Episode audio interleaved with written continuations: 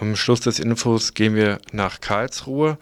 Mitte letzter Woche fand dort ein Brandanschlag auf ein Haus in der Markgrafenstraße statt, welches von zwei türkischen Ehepaaren bewohnt war.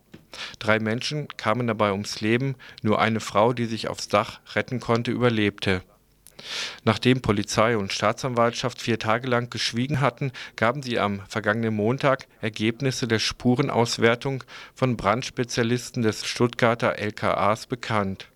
Demnach gäbe es konkrete Anhaltspunkte für eine Brandstiftung. Aus ermittlungstaktischen Gründen wolle man jedoch keine näheren Angaben machen Dennoch wurde ein Täterbild präsentiert. Möglicherweise stecke ein Pyromane hinter diesem wie auch hinter anderen Brandstiftungen, die am 7. September in der Nähe des Hauses verübt wurden. Pyromanie ist laut Lexikon der krankhafte Trieb zu Brandstiftungen, der zum Beispiel bei Schwachsinnigen, Psychopathen oder Menschen im epileptischen Dämmerzustand auftreten kann auf die Suche dieses Pyromanen richtet sich nun der Hauptermittlungsschwerpunkt der Ermittlungsbehörden, die bereits eine Belohnung von 10.000 Mark für die Ergreifung dieses Pyromanen oder Hinweise auf ihn ausgesetzt haben als zu einfache und willkommene Lösung betrachtet die Infogruppe Markgrafenstraße diese Interpretation. Sie befürchtet, dass eventuelle rassistische Motive der Tat verleugnet werden, um Karlsruhe nicht in eine Reihe stellen zu müssen mit Mölln und Solingen. Sie geht von einem rassistischen Brandanschlag aus, solange die Polizei das Gegenteil nicht beweisen kann. Gestern Abend sprach ich mit Steffi von der Infogruppe Markgrafenstraße in Karlsruhe Wir sagen nicht, dass es auf jeden Fall einer ist, sondern wir sagen, dass solange die Polizei uns von nichts anderem äh, uns nichts anderes beweisen kann oder nicht uns der Überzeugung, also äh, uns überzeugen kann, dass sie einen anderen Täter hat, dann müssen wir davon ausgehen, dass es eben wieder ein weiterer rassistischer Brandanschlag ist.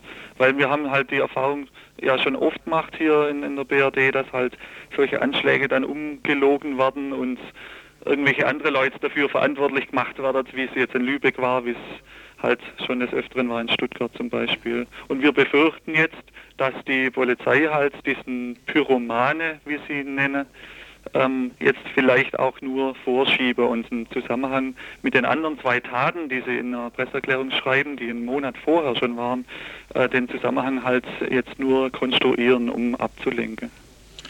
Habt ihr denn außer äh, diesen negativen Erfahrungen, die man ja leider gemacht hat mit der Polizei, noch andere Anhaltspunkte, die für diesen Verdacht sprechen? Naja, es ist so, ähm, das Haus ist ein Hinterhaus. Man sieht also von direkt von vorne von der Straße aus geht eine Durchfahrt äh, zum Hinterhaus. Die Durchfahrt ist immer offen.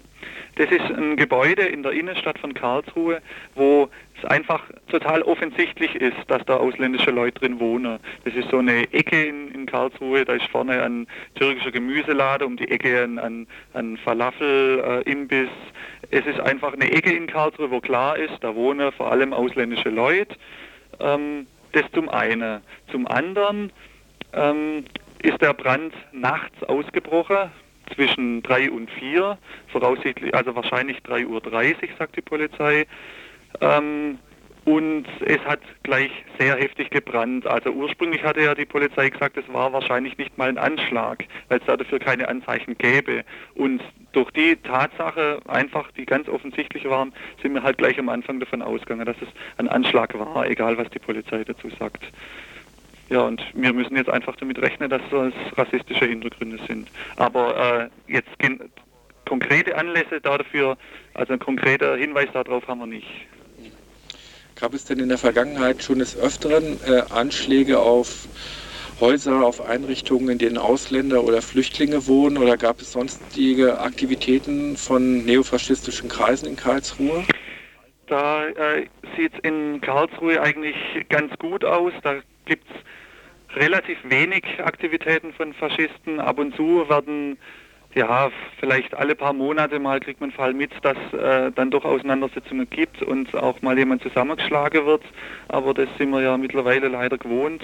Vor ein paar Jahren gab es mal einen Brandanschlag auf die ZAST hier, die zentrale Anlaufstelle für Asylbewerber. Ähm, das war ein Molotow-Cocktail, der an die Hauswand geschmissen worden ist, äh, das Fenster verfehlt hat, von daher nichts passiert ist damals. Das war aber schon vor mehreren Jahren, jetzt vor vier Jahren etwa. Also ihr steht da mit, eurer, mit eurem Verdacht nicht allein, sondern es gab heute in Karlsruhe dazu auch eine Kundgebung. Ja, da gab es eine Kundgebung, die war gerade vorher, vor zwei Stunden.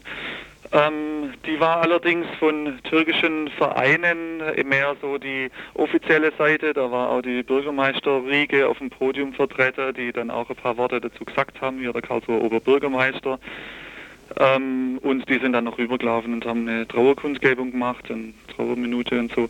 Und da sind allerdings auch äh, faschistische Zeichen gesehen worden. Also da waren auch äh, eine ganz beträchtliche Anzahl an türkischen Faschisten dabei. Was werdet ihr denn jetzt als Gruppe weiter unternehmen, um da Licht in die Sache zu bringen? Das ist wahrscheinlich nicht einfach.